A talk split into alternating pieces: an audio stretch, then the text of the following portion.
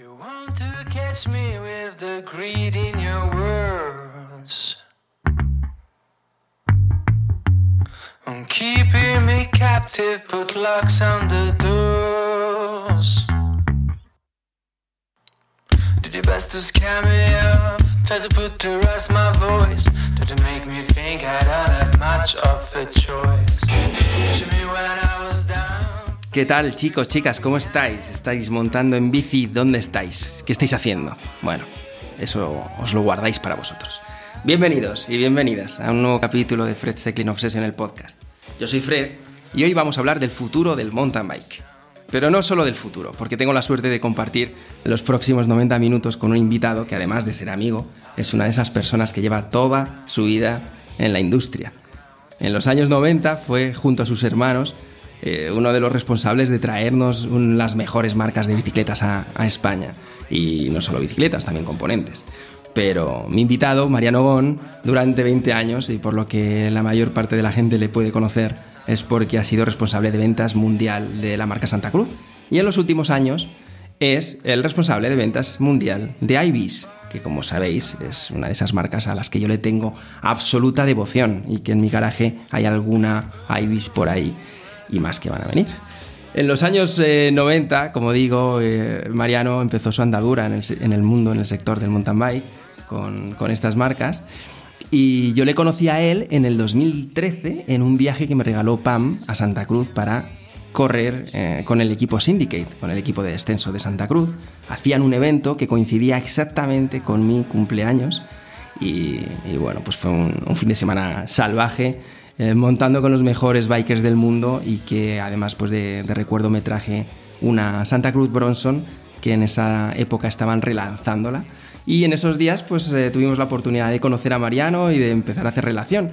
Y, y bueno, en esta charla aprovecho que Mariano lleva tantos años en el sector y que es un tío que no se muerde la lengua para aprovechar esa generosidad que desprende alguien con tanta, tanta experiencia y con tantos cambios y tantos movimientos vividos en la industria para hablar de muchas cosas, de, cómo funcionan las marcas desde dentro, de qué es lo que les está eh, pasando con el COVID, tanto para bien como para mal, de cómo ven el futuro de la industria. Es una charla que empieza pues de una manera muy tranquila, no, no voy a cortar nada, no, no quiero cortar ni voy a cortar nada, así que todo lo que vais a escuchar es, es eh, tal cual sucedió. Y, y bueno, hay muchas cosas interesantes, empieza poquito a poco, como digo, esa charla, pero, pero al final entramos en, en temas muy, bueno, yo creo que importantes dentro del sector y que nos van a hacer o nos ayudan a todos a reflexionar de hacia dónde vamos y, y cuáles son los focos a los que hay que ponerles atención. Y, y bueno, queda fuera de esta charla algo que para mí también es muy relevante en Mariano, que es su faceta artística, el tío es un artista en serie, si das un paseo por su casa alucinas la cantidad de obras que tiene y que hace, hace de todo, hace pintura, hace trabajo en, en madera, hace absolutamente de todo. Y en la, próxima, en la próxima charla que demos para el podcast, que espero que sea allí, que sea en Santa Cruz, en su, en su casa, después de haber montado en bici juntos por, por los senderos de Santa Cruz, que me alucinan, espero que, que saquemos este tema también y aprovechemos para hablar un poco de esta faceta suya creativa. Nada más, eh, como digo, aprovechamos a hablar también del pasado, de la era dorada de los años 90 del mountain bike, cuando eh, me cuenta que Julie Furtado, por ejemplo, eh, llegaba a cobrar un millón y medio de dólares al año, que que eso para nosotros, eh, hablando encima en los años 90, que, eh, la diferencia entre salarios entre chicos y chicas era, era brutal, pues imaginaros lo que ganaría un John Tomac, ¿no? En esa época, si una Yuri Furtado ganaba un, un millón y medio. Ahora es totalmente una locura pensar en esos salarios en el sector y que más allá de, de bueno, pues un salario decente, un profesional mountain biker, eh, no sale de ahí, ¿no? Ni siquiera las superestrellas. Pero bueno, dejando esto a un lado y dejando la época dorada, mmm, me parece muy interesante esta, esta charla. Espero que os entretenga y, y bueno, pues dejad comentarios en iBox o en donde sea que, la estéis, que lo estéis escuchando para que eh, sigamos reflexionando juntos sobre los puntos que tratamos aquí que me parecen, me parecen bastante interesantes. Un abrazo y que lo disfrutéis todos, que montéis mucho en bici y nos vemos en la próxima. ¿Cómo están ahí las cosas en, en, Santa Cruz con el tema de los fuegos, todo esto? Me dijiste el otro día que ya estaba bastante controlado, pero la verdad es que... Los fuegos controlados cuando pero, pero una, ha habido una época muy, muy, muy fastidiada eh, porque los fuegos estaban muy cerca de, la ciudad y han sido muy grandes. Eh, me imagino que habrás visto estas imágenes eh, mm. de los cielos apocalípticos, postnucleares, naranjas. Y hemos tenido, una, hemos tenido una semana así, una semana. Tuvimos una semana así bastante dura a principios de, de septiembre. ¿Y alguno de los alguna de las zonas por las que montamos en bici la última vez que estuve por allí eh, ha sido afectada o, lo que estoy diciendo una estupidez porque se ha visto afectado todo prácticamente? ¿Te acuerdas la ruta que hicimos, como de 55 kilómetros? Cuando recogimos de la ruta que hicimos no, no solo ha afectado una parte, pero no ha afectado esa parte a nivel fuego. Ha afectado una de las bajadas a nivel en, el sentido que eh, los bomberos hicieron un cortafuegos eh, utilizando uno de los caminos. uno de los caminos por los que montamos se ha convertido en una autopista ahora. Es una autopista. Para e un, cortafuegos. ¿Y ahora en qué temporada está entrando? ¿En qué temporada entráis allí? En, cuanto a clima. Eh, pues estamos ahora en lo, que, se llama, en lo que se llama el Indian Summer, que es bastante calorcito, eh, por el día, y, pero hoy es un día nublado, entonces eh, tenemos unos días extraños, niebla hasta las 12 y a partir de las 12 sale el sol y esto calienta mucho. Pues probablemente hoy estaremos en eh, cerca de los 90 Fahrenheit, que son como 33 o algo así. ¿Y estás montando en bici? Menos de lo que me gustaría, pero sí estoy montando en bici. Al final, esta vida es complicada porque, porque te, te, lías demasiado con cosas que no tendrías que liar y, al final pues, eh, pues no te da la vida, no te da la vida, no te da el día, entonces eh, yo soy una persona que, que me meto en demasiadas cosas y a veces... Eh, a veces me cansa. Parece que compartimos eso. Yo los últimos días, las últimas semanas creo que ha hecho una media de dos o tres actividades a la semana y eso para mí es una locura. De hecho, ahora he llegado tarde porque he sacado un rato como fuera para poder ir al gimnasio un ratito, que ni siquiera montar en bici, para que te hagas una idea. Y, lo he hecho bastante en falta, la verdad. Ahora además con el cambio de hora, que, que es algo que, que aquí ya sabes, a partir de este fin de semana encima tenemos menos luz, pero bueno, si se quiere se puede. Pues la idea de lo que quiero hablar contigo en este, en este episodio que mm, con tantos años que, que, tienes de experiencia en el mundo de la bici, que muchos te conocerán por la fase, por la época de Santa Cruz, eh, más reciente Ibis y, y, bueno, pues por tu, por tu faceta también en, el ETM de tantos años, no sé cuántos años tiene el ETM, 25 o 30, ¿cuántos años? ETM debe tener 25 años. 25 años, una empresa, eh, es una empresa familiar que, fundaron mis hermanos. Yo me incorporé después eh, con ellos, pero, pero sí, 25 años, por lo menos. Por, lo menos, los, locura. Eh, empezamos de, que, de que montáramos en Santa Cruz en los años 90, por ejemplo, ¿no? Y con otras marcas. Empezamos, empezamos a vender empezamos a vender camisetas y componentes como core y todo eso, pero eso fue en 92, 93, era como en la época de los super, super pañales del mountain bike, eh, no solo en España, sino en todo el mundo. Pero tú en esa época ya estabas en Santa Cruz. ¿Cuándo, ¿cuándo vas a Santa Cruz tú? ¿En 95, 96? O... En 96, 97, al, final de, al final de, a final de, la, de la, del siglo pasado. Pues quiero hablar contigo sobre el futuro del mundo de la bici, porque mm, yo, además que es un tema que a mí me interesa bastante mm, habitualmente en mi vida, pero este año con las cosas como están tan complicadas y con todo este golpe que nos han dado, me interesa mogollón, eh, pues la gente que está en las marcas y que además como tú que llevas tantos años en esto, que has, has vivido tantas revoluciones, tantas evoluciones y sobre todo me imagino que ahora una marca, ahora en las marcas, eh, me imagino que las estrategias a medio largo plazo tienen que estar cambiando un poco, ¿no? Con todo esto del coronavirus. ¿O no? sí, cómo, ¿cómo, está? ¿Cómo está ahora mismo? ¿Cómo vive una marca este momento del año, tal y como están las cosas? Es un momento, es un momento de una gran eh, incertidumbre eh, y al mismo tiempo es un momento de un gran eh, movimiento. Yo creo que todas las marcas de bicis a nivel mundial estamos experimentando unos crecimientos desconocidos, eh, abismales, eh, hay falta de stock en, un montón de, marcas, pero no solo a nivel, a nivel marca de bicicletas, sino a nivel marca de componentes.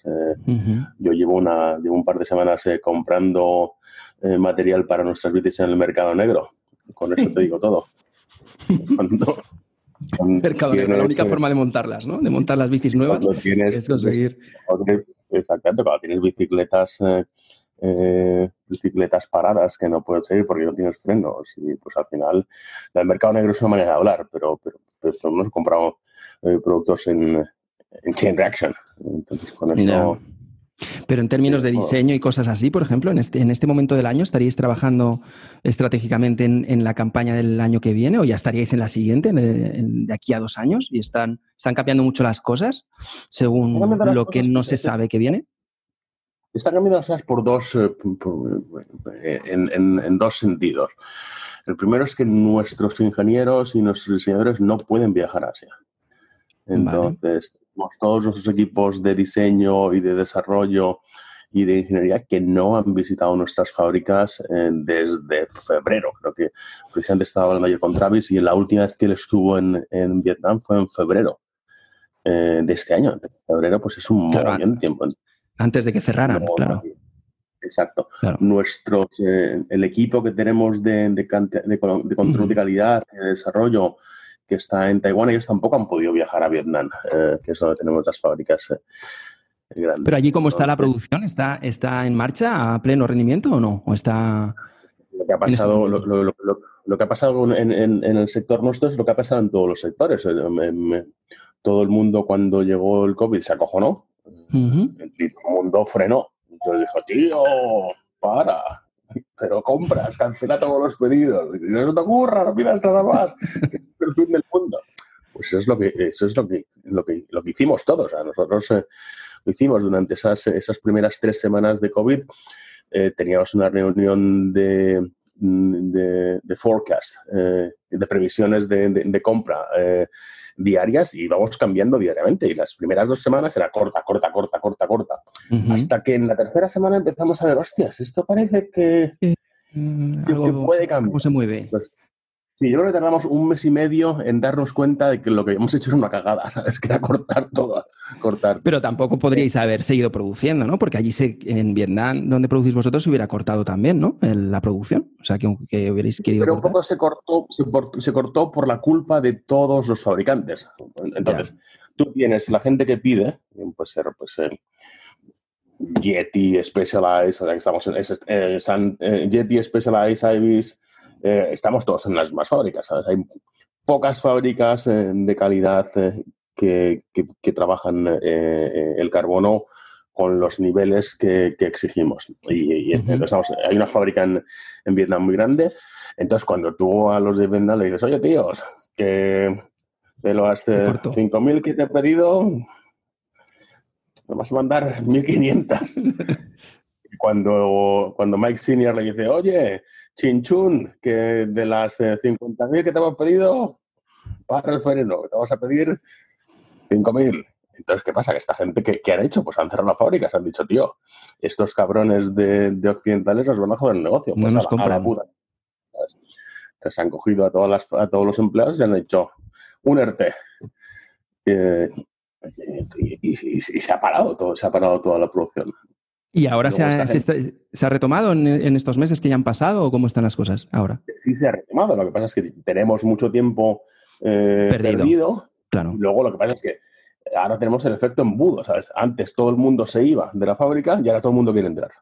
Claro. todo el mundo quiere entrar y todo el mundo quiere, pues yo quiero estar ahí, yo quiero prioridad, yo te pago un poco más para que me pongas delante. Claro. Yo abro mi línea de producción.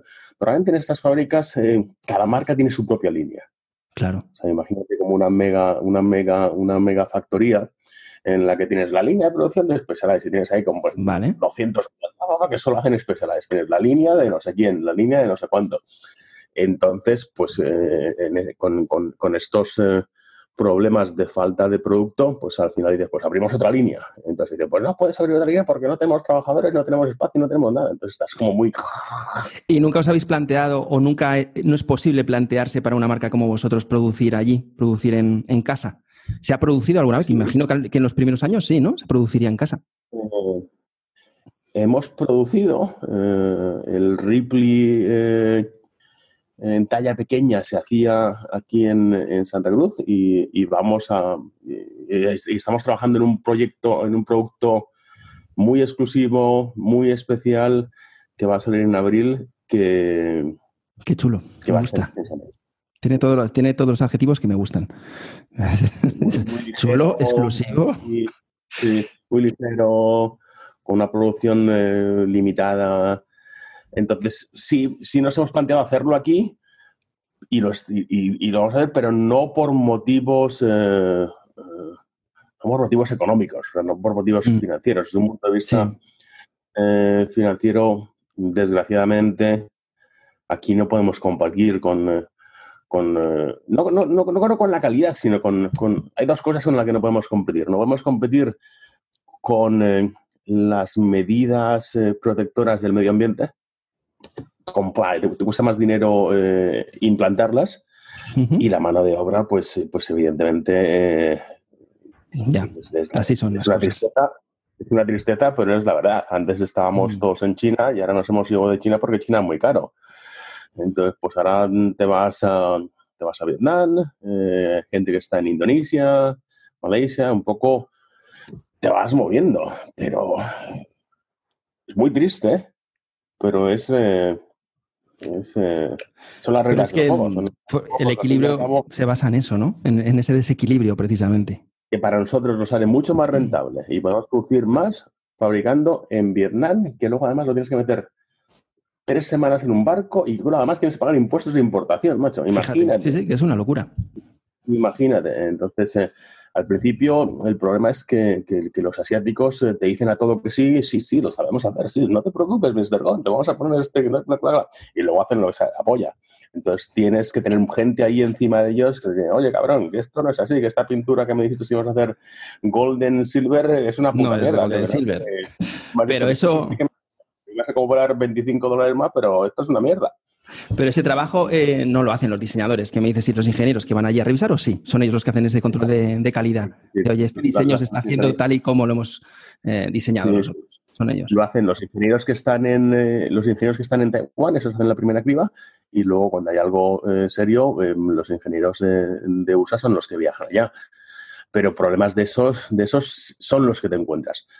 Pero, pero a nivel a nivel precio calidad eh, y, capacidad eh, no tienen competencia. Y la electricidad en Vietnam, pues en lugar de costarte X dólares el kilovatio, te cuesta una mierda el kilovatio. Eh, entonces, al final, todo eso funciona. Si quieres trasladar ese mismo nivel de calidad de, producción de productos eh, a, Europa o a Estados Unidos, desde luego que las reglas son otras y si ya cuesta sacar ese producto a un precio competitivo que, esa es otra, ¿no? Toda la, toda la historia de los precios.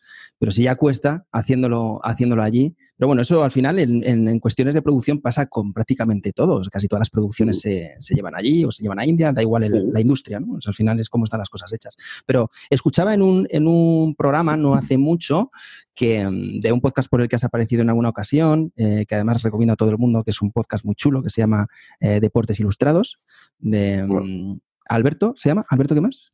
Alberto, sí, sí. Que eh, en alguna, sí, en alguna charla que, estabais, no sé si eras tú con alguien de Mondraker, puede ser, no recuerdo bien. Eh, Miguel Pino. Vale, recuerdo que estabais hablando de algo que me generó bastante curiosidad sobre que mm, una de las cosas positivas de haber estado en este momento, bueno, pues del parón, del coronavirus y todo esto, era que los diseñadores y los ingenieros estaban pudiendo dedicarle mucho más tiempo a, diseñar y a trabajar en proyectos que en, otras fases del año y en años normales pues no tenían el tiempo de calidad que le podían dedicar a, esos diseños y a esos desarrollos, ¿no? Y que, y que, bueno, pues que venían cosas apasionantes, ¿no? Para el próximo año, para los próximos dos años, por precisamente haber dado la vuelta a esta situación en la que algo súper negativo, que es un parón, pues eh, les da de repente un balón de oxígeno a la gente creativa, ¿no? Y esto hasta qué punto, hasta qué punto luego es real, ¿no? Al aterrizarlo. ¿Hay tiempo real para, para crear para esos diseñadores e ingenieros y tal? ¿O, están sacando agua? desde, un punto de vista eh, eh, honesto y real, nuestros ingenieros no están viajando a Asia, entonces eso les da más tiempo. Nuestros ingenieros no están trabajando eh, tanto en, controlar lo que se está haciendo en Asia porque no se puede. Entonces tienen más tiempo para eh, trabajar en eh, proyectos más creativos y sobre todo, por lo menos nosotros lo que estamos haciendo mucho es trabajar mucho en prototipos que hacemos en casa. Pues tenemos las típicas impresoras 3D, no sé qué, no sé cuánto. Estamos quemando mucho plástico. Estamos fundiendo mucho plástico. probando, probando y probando, ¿no? Entonces, en ese sentido, bien, también están montando mucho en bici y, no vienen mucho eh, por la oficina, un poco eh, están más trabajando en, desarrollo y en, diseño creativo puro y duro. Que eso se traducirá al final en productos eh, más agresivos, más innovadores, no, no lo sé, desde luego, cuando pones más horas y cuando piensas más y experimentas más, normalmente suelen salir cosas mejores. Claro, pero eso me lleva a otro punto, además, que tiene que ver con eso precisamente, ¿no? Con la. No pasa en tantas industrias, o sea, en el mountain bike, por ejemplo, porque en, la en, el ciclismo de carretera no sucede tanto, pero en el ciclismo de montaña, en el mountain bike, sí que sucede que cada año hay eh, innovaciones nuevas. ¿no? Todas las marcas sacáis nuevos diseños, nuevas geometrías, eh, mm, de la mano de las suspensiones, de la mano de, los grupos de transmisión. Hay una evolución constante muy bestia que básicamente, por un lado, se parece a otras industrias como por ejemplo la tecnológica, que, que cada año pues nuevos, nuevos teléfonos con nuevas posibilidades y cosas así, pero hay en otras industrias en las que no se ve una evolución tan rápida y sin embargo pues son industrias muy potentes, ¿no? Como la automoción o cosas así. Y esto te lleva a un punto en el que hay mm, es fácil que una bicicleta con dos, tres o cuatro años, no vamos a decir que esté obsoleta, ni mucho menos, pero sí que tenga ya un salto de, eh, diferenciación con la nueva bastante grande, ¿no? Y eso con, como te digo, por ejemplo, en los coches no pasa. Yo tengo un Land Rover de hace 10 años y ese coche está, está fantástico, ¿no? No tiene nada que envidiarle a los coches de, ahora. Pero mm. en el mundo de la bici hay un punto que para mí la sostenibilidad va más allá de, de la capacidad de, reducir el impacto en el medio ambiente y tal. La sostenibilidad financiera, ¿no? Ostras, ¿cómo consigues que un, un cliente, que un, que un, usuario pueda estar renovando material eh, cuando realmente todavía, al menos yo, no encuentro una forma em, efectiva de liberar lo que tienes, ¿no? O sea, ese ciclo de sostenibilidad. Esa, es, la pregunta, la pregunta del millón de dólares. Ese es, eh, por qué hacemos lo que hacemos y por qué nos seguimos jodiendo todos los años con esta eh, locura de nuevas eh, programaciones. Hmm. Pues, al fin y al cabo no deja de ser eh, una estrategia comercial pura y dura. Un poco las grandes empresas han dicho, ¿qué vamos, ¿cuáles, ¿cuáles son los puntos claves para vender más? Entonces sale el listo del turno, yo, yo, yo tengo una idea, vamos a sacar un producto nuevo todos los años. Pero si es lo mismo, dice, no importa, cambiamos el color y les decimos a Shimano que en lugar de SLX lo llaman SLP. Y a los de Fox se pongan una pegatina distinta, pero así creamos mucha más demanda, porque la gente solo quiere cosas nuevas. Tal cual, tal cual. Pues eso es así. hay, muchos gurús eh, que apostaron por esto y, y esto es bastante insostenible. Es bastante insostenible y crea que crea unos overstocks eh, que son muy difíciles eh, de, manejar, pero no, no a nivel fábrica. Al final las fábricas lo que hacen es decir, mira, distribuidor o mira, dealer, te jodes, ¿sabes? Tú tienes para venderlo tres meses o seis meses mm. y porque luego en junio sacamos otro. Yo ya te lo he vendido a ti, ¿sabes? Entonces las fábricas o las claro. ellos dicen, vale, ya hemos vendido todo el pescado ahora te vamos a preparar el pescado nuevo, que es igual, pero te va a costar lo mismo, pero de distinto color. Entonces, eh, es muy complicado, es un negocio muy complicado porque, eh, pues tú lo dices, hay bicicletas, normalmente las, bicicletas, la evolución eh, tecnológica de las bicicletas, a no ser que haya un cambio de tendencia radical, ya sea como últimamente en la geometría o anteriormente en el tamaño de las ruedas, o también eh, hoy en día en las bicicletas eh, eléctricas o motorizadas, al fin y al cabo, una bicicleta mínimo, mínimo tres años, ¿sabes? Una bicicleta, una persona normal y corriente como tú y yo, no notamos los cambios que pueda haber tecnológicos en un cuadro de bicicleta, en una geometría o en una amortiguación distinta en tres años. tú puedes estar en... es fácil, es fácil... Sí, eh, yo, lo, yo, lo, pienso así, pero también supongo, entiendo que al, ser un, un, un, deporte, al ser una actividad tan emocional, es fácil convencer al usuario de, bueno, pues dejar a lo mejor la parte más racional a un lado a la hora de decidir la renovación de la bici y, tirarle por el lado emocional, ¿no? Por eso que decimos, ¿no? Pues cambias el color, cambias un gradito aquí, cambias cuatro chorradas, el nuevo grupo, bici nueva.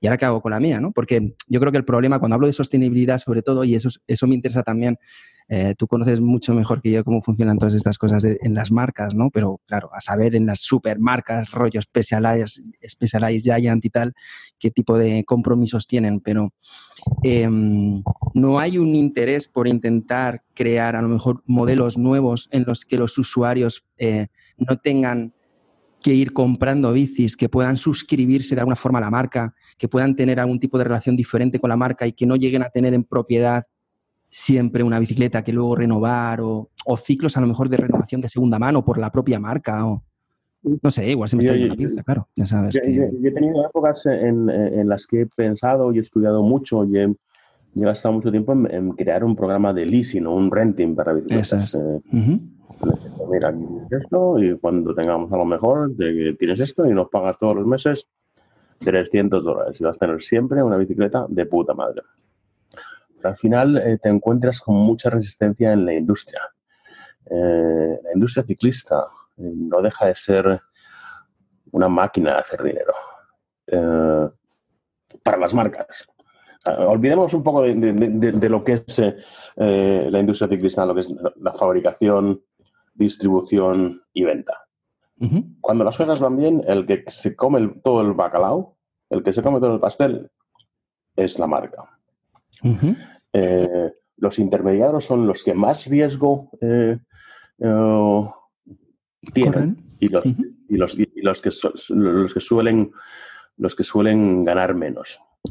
Entonces, cuando tú hablas con, con, marcas y un poco les vendes la idea, pues vamos a hacer esta cosa distinta, ellos no quieren, ellos quieren desarrollar un producto, fabricarlo, venderlo, desarrollar un producto, fabricarlo, venderlo. Un poco la fórmula esa funciona muy bien. Eh, entonces, eh, la otra fórmula es, un, es un, abrir la puerta a algo desconocido, eh, que puede ser algo tan brillante como es en el mundo de la automoción, que probablemente las empresas automovilísticas actuales, si no existiera el renting, el leasing o la financiación, estarían comiéndose los Estarían muertos. Mm.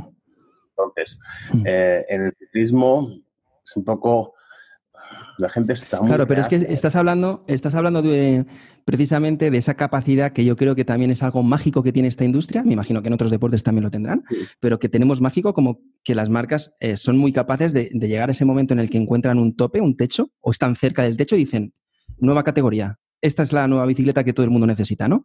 Excepto las fat bikes que todavía tienen un, segmento y todavía funcionan. Es un modelo perfectamente válido para, dependiendo lo que vayas a hacer, nieve, desiertos, cosas así. Pero casi todas las categorías nuevas que entran son categorías fantásticas. No sé si has visto el lanzamiento de Orbea, por ejemplo, de la... No, no. Bueno, pues hoy se ha lanzado un nuevo modelo de Orbea que es una trail con un eh, semi, bueno, no es semi, es eléctrica, pero poquito eléctrica. ¿Vale? Una bici un poco más ligera, con el nuevo motor este Shimano y toda esta historia. Entonces, el, EP8 e este. Turbo SL. Sí, exacto, parecido a eso. Entonces, como lo que digo, la industria llega a un momento en el que está empujando, eh, parece que va a hacer tope con algo, porque ese modelo que tú dices de producir eh, toman riesgos todas las, todos los eslabones de la cadena hasta que llega al consumidor, pero si hacen productos lo suficientemente guapos en un sector suficientemente emocional como para que se venda y, y porque además los ciclistas somos muy fieles a, a lo que nos gusta. Pero que si Mm. parece que estamos encontrando el tope de las bicicletas rígidas, venga, salto bicicletas de 100.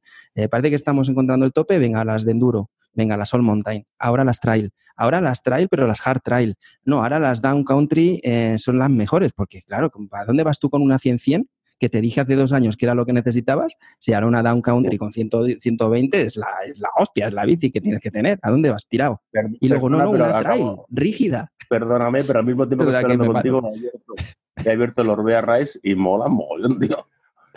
Sí, mola. preciosidad de bici, Sí, le-. ¿Sabes? Ahí está, ya nos han enganchado. Se me ha pasado a mí. He visto el newsletter y he dicho. ¿te puedes creer que hasta que no le- he leído no me he dado cuenta que era eléctrica? Y se ve el motor Estoy- abajo. Estoy mirando aquí un review en, en Pink Bike y es que es preciosa, tío. Hasta los colores molan, tío. Sí, sí, mola Súper mucho. guapa. mola mucho. Gonzalo, mándame una, cabrón. Entonces, yes, ya te has desviado de lo que te estaba diciendo. Ya te has puesto a ver la bici.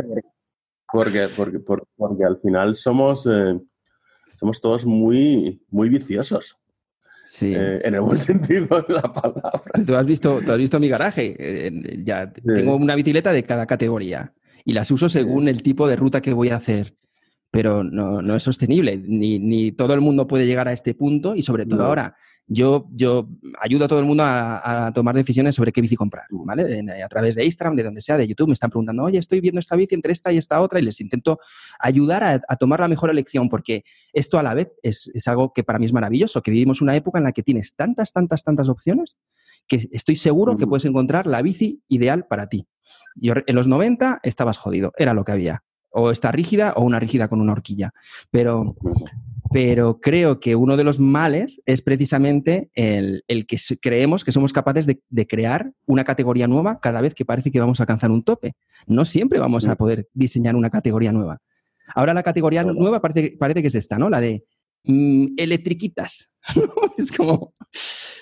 Es un sector que las e-bikes han cogido un montón de gente de fuera del mundo de la bici o gente que, que- que era del mundo de la bici pero llevaba años sin montar y han vuelto o se están haciendo mayores o lo que sea. Y ahora los que son un poco más puretas que de- no terminan de ver el mundo de las e-bikes, se les está creando una categoría a medida, que es Exacto. esta bici sí que te va a venir bien para ti.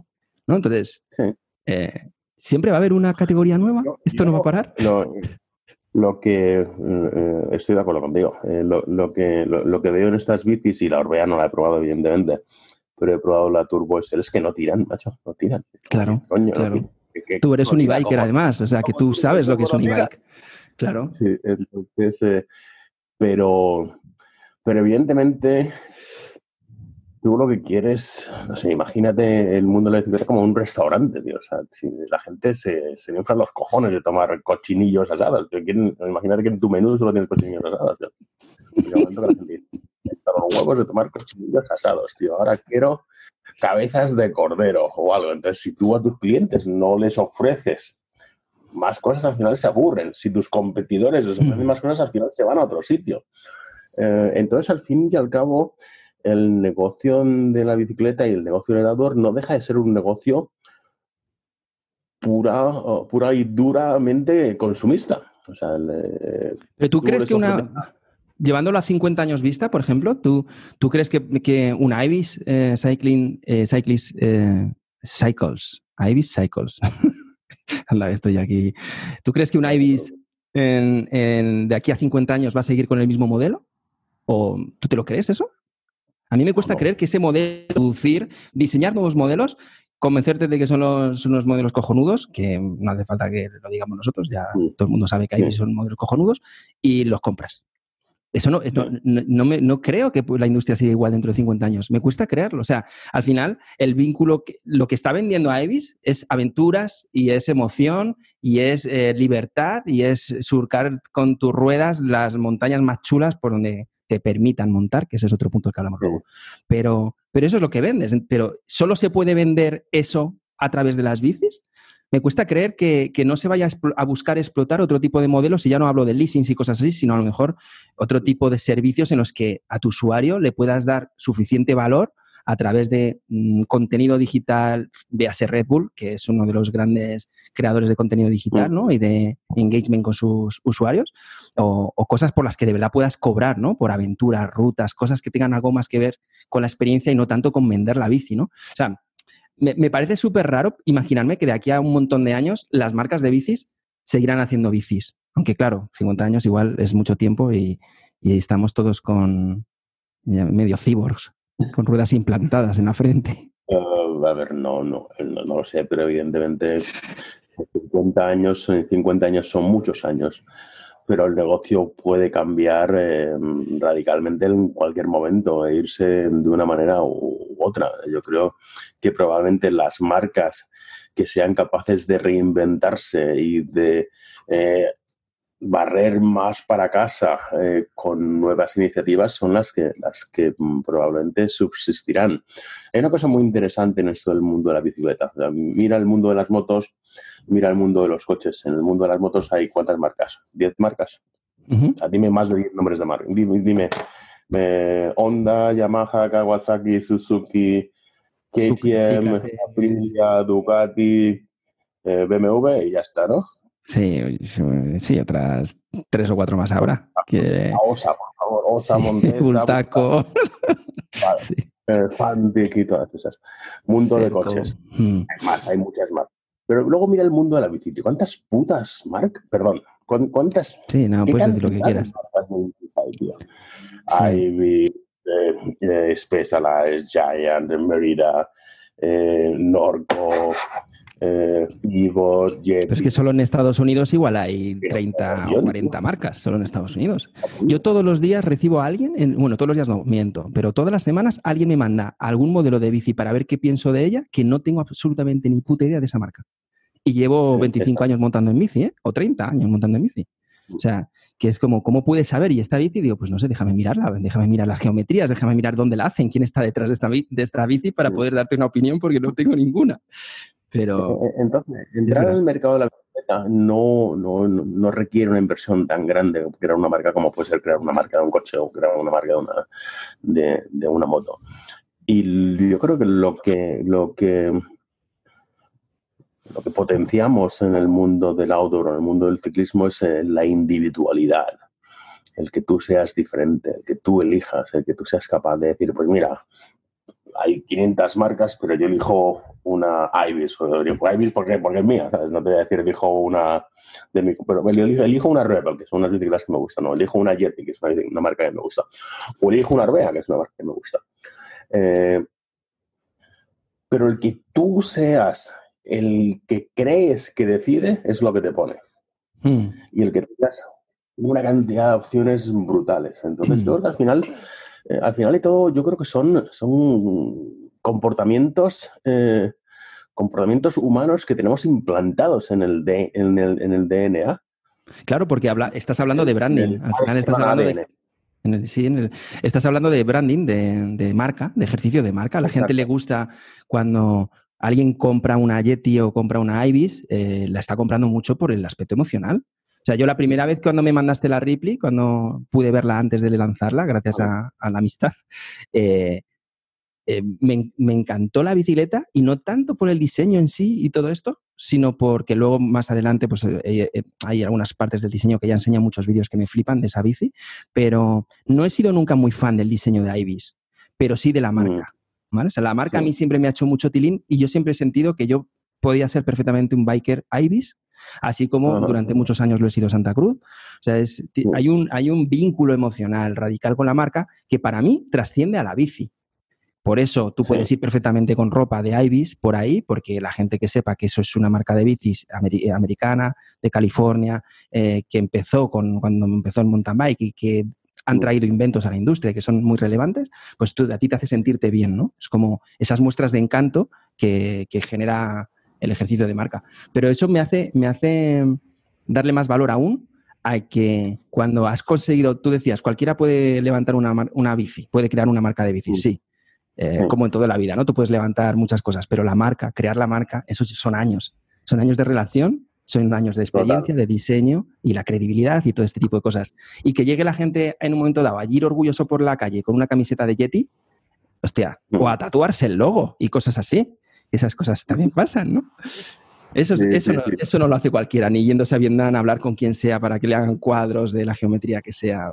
Entonces, estabas hablando prácticamente de la personalización también, como de que, que yo creo que es una de las cosas que ha hecho muy bien Orbea también, ¿no? Que no sé hasta qué punto... Absolutamente, entiendo. La personalización... Eh,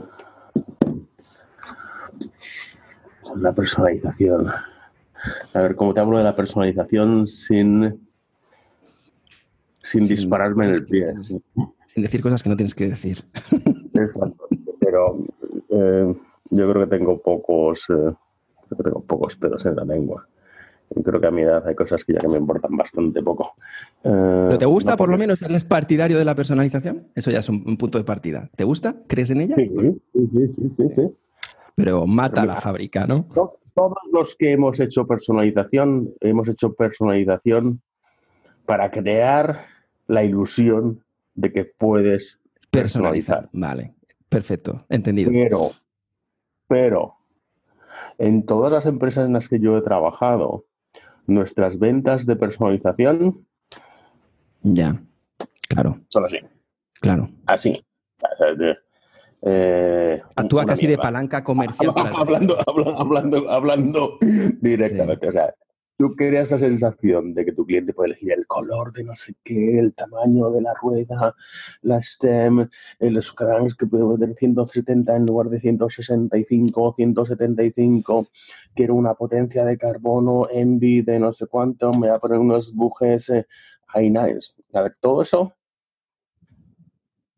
Yo creo que donde mejor eh, puede eh, hacer la bicicleta de sus sueños un, un cliente es en una tienda, no en la página web de una de, de Ibis, de Orbea o de quien sea, ¿sabes? Eh, yo creo que el, el, el, el, eslabón y el valor añadido de esa customización tiene que estar en la tienda. Pero, como, como, como venía diciendo, tú creas la ilusión de, de que tu cliente eh, puede comprar eh, tu su bicicleta de esa manera en Canyon, en YT, en ese tipo de páginas o en tu página. Pero realmente todos somos muy borregos y todos compramos lo mismo. Ya. Eh, y ese es... Pero también luego son las opciones, ¿no? Porque están... ¿Eh? Perdona. Quizás soy un poco, quizás un poco bruto, no es una cuestión de ser borrego todos los seres humanos tenemos un, wire, estamos, tenemos unos cables, unas cosas por dentro que al final son muy parecidas. Entonces, los tipos listos de, Facebook, Google, eh, etcétera, se han encontrado un puñetero algoritmo, tío, y se están hinchando a vendernos todo lo que, les vamos a comprar. Pero, pero básicamente es eso. Mira, hace poco he leído un libro eh, súper interesante, dos, dos libros súper interesantes de un escritor eh, israelita. Uno se llama Homo, Homo Sapiens. Sí, los he leído. Y Homo Deus. Homo, Deus. Sí. Eh, os lo totalmente, totalmente recomendable. Yo el, el, Homo Deus lo tengo a medias, pero el Homo Sapiens me, me flipo. lo, lo, voy a poner en la descripción del, del capítulo para el que no, no, lo sea, pero vamos, para mí es obligada lectura. O sea, entonces, así es que mm, todos somos como somos y hay cosas eh, que están ahí dentro y que no cambian. Y entonces es muy fácil decir, ¡pum! Da la tecla de compra. Entonces, ya saltió la tecla de compra. Claro, pero luego están, luego están las opciones, ¿no? Porque dices, vale, la personalización siempre tiene unos límites, está bastante encapsulada y luego por otro lado genera unos tiempos eh, y a lo mejor no puedes tener la bici pues cuando, la, cuando te has decidido a comprarla, ¿no? Estamos hablando al final de un producto que es muy caro, que para el usuario le cuesta eh, reunir ese dinero y cuando consigue reunir ese dinero quiere su bici ya. Entonces, hay uno de los pain, de los dolores más horribles de esta industria, que es cuando llega el, el, el chico con su fajito de billetes a la tienda y no puede comprar la bici, ¿no? Que es una de, las, de esas cosas que te, que, te horroriza. Que no en todas las tiendas pasa esto, ni con todas las marcas pasa esto, pero es muy habitual que muchas marcas lanzan, no hay stock, no hay bicis, y, y ahora mismo, por ejemplo, hoy estaba, he estado hablando con la gente de Niner, ¿vale? Eh, oh. que representan aquí en España y todo esto. Y, y, es un poco un denominador común, eh, no hay bicis, no hay bicis. Es que no hay bicis. No hay, y nadie tiene bicis. No sé si es verdad, pero es como, no, no, es que no hay bicis, no hay bicis en ningún sitio. Nosotros estamos vendiendo, nos estamos hinchando a vender, pero es que no hay bicis. La gente te compra esto porque es que no pueden comprar esta otra. Y están encontrando una oportunidad en vender algunas bicis que no venderían porque se supone que las otras marcas que sí venderían no tienen esto, ¿no? Que no sé hasta qué punto esto es verdad. Entonces es como, sí, sí, tú puedes vender personalización, puedes vender lo que te dé la gana, pero al final el, el chico que ha juntado sus 4.000 euros para ir a comprarse una bici, eh, no se va a esperar seis meses a, que, a tener su bici. Es que no estamos hablando de un... ¿no? Ahora, ahora, estamos en una situación un poco, un poco especial y, la, gran cuestión es eh, hasta cuándo va a durar esta situación. Eh, pero, pero, salimos de una... Bueno, salimos, estamos en una situación COVID en la que los deportes eh, de grupo, los deportes grupales, me... Para, la gente que, juega al fútbol, que juega al balonmano, que juega al hockey, que juega al pádel, que juega no sé qué, no sé cuándo, a tomar por culo. Olvídate. Toda la gente que va al gimnasio, a tomar por culo. Eh, toda la gente que se emborracha a partir de las 9 a tomar por culo. toda la gente que va a buscar setas a buscar setas con mascarilla. Entonces, que, se ha creado una, se ha creado una sensación de que de las pocas cosas que puedes hacer, la bicicleta es la que más mola. Hmm. Entonces. Pero tú y yo sabemos que es la que más molaba antes también. Ah. Entonces, hay, hay, un montón de gente, miles y miles de personas en todo el mundo, no solo en España, no solo en Estados Unidos, que de repente han dicho, ¡Bum! Pues en lugar de seguir jugando al béisbol o al fútbol americano, a tomar por culo. Vamos a montar en bici. A ver, Willy, compra bici para todos los, eh, para todos los niños. Hay todas las familias felices montando en bici. ¿Y, lo habéis notado? Es verdad que ha habido un pico de ventas porque, o sea, este año yo con casi todas las marcas que hablo, todo el mundo me, habla maravillas. Dice, no, no, es que ha sido alucinante. Es que desde abril, desde mayo, empezaron a, levantarse ventas de nuevos eh, usuarios en el sector. ¿Es verdad? Sí, sí, sí, ha habido, ha habido, un, crecimiento de ventas, sobre todo en la gama baja. Exacto. En, la gama baja y las eléctricas. las gamas bajas, la gama baja y las eléctricas ha sido una explosión eh, brutal. Sin, ir más lejos, lo poco que puedo montar eh, por aquí en, en, Santa cuando monto, ahora me voy a caminos a los que no iba, a los que hacía muchos años que no iba, porque está todo petado de gente. Esto parece un, Disneyland. Entonces, cuando, cuando hay tanta gente, y no, y no, quiero ser elitista ni decir, es que como hay tanta gente, porque ahora como viene más gente, todo es una mierda. No, pero uf, pues antes, eh, a ver, montar en bici mola, montar en bici con amigos mola, pero montar en bici como si estuvieras en un atasco de viernes de salida de la M40 dirección a Barcelona, pues es una puta mierda. Sí. Ah, no, sé, no sé si has visto las imágenes en, en las redes sociales de los que estaban controlando esta, este fin de semana en la Sierra de Madrid, en Guadarrama. ¿Has visto? No, no, no. no, no, no. Es que luego te la paso porque es que es lamentable, pero eh, no, sé qué eran, eh, no sé si eran guardias forestales o qué eran, ¿vale? Pero vestidos pues como, pues esto, como policías, con sus chalecos, tal, con, señales de stop, eh, carteles en single tracks, en senderos en la Sierra de Guadarrama, pues diferentes sitios esparcidos para parar a los, a los ciclistas multarles y que no podemos que no podemos circular por ahí, ¿no? O sea, no sé si, bueno, a ver, esto esto viene de atrás, esto viene del plug, no viene de no viene de, esto que estás hablando tú, de la masificación de los usuarios en los caminos.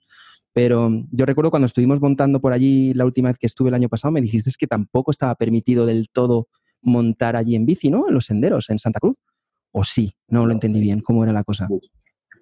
hay muchísimos senderos ilegales. Eh, lo que pasa es que eh, yo te diría que probablemente el 60% de los senderos de Santa Cruz son ilegales. Lo que ocurre es que la, gente, la policía no, eh, los rangers no, no, no, enforzan, eh, no, no refuerzan, sí, no, contro no, no controlan. se dice en español? No, no, aplican la ley. Entonces, no, de vez en cuando se ponen en, eh, a la bajada de un, eh, de un, camino que es eh, el más ilegal de todos los ilegales, entonces se ponen ahí los rangers y van bajando y te van pa, pa, pa, pa, pa, pa, gilipollas, pa, pa, pa, pa, gilipollas, pa, pa, pa, pa.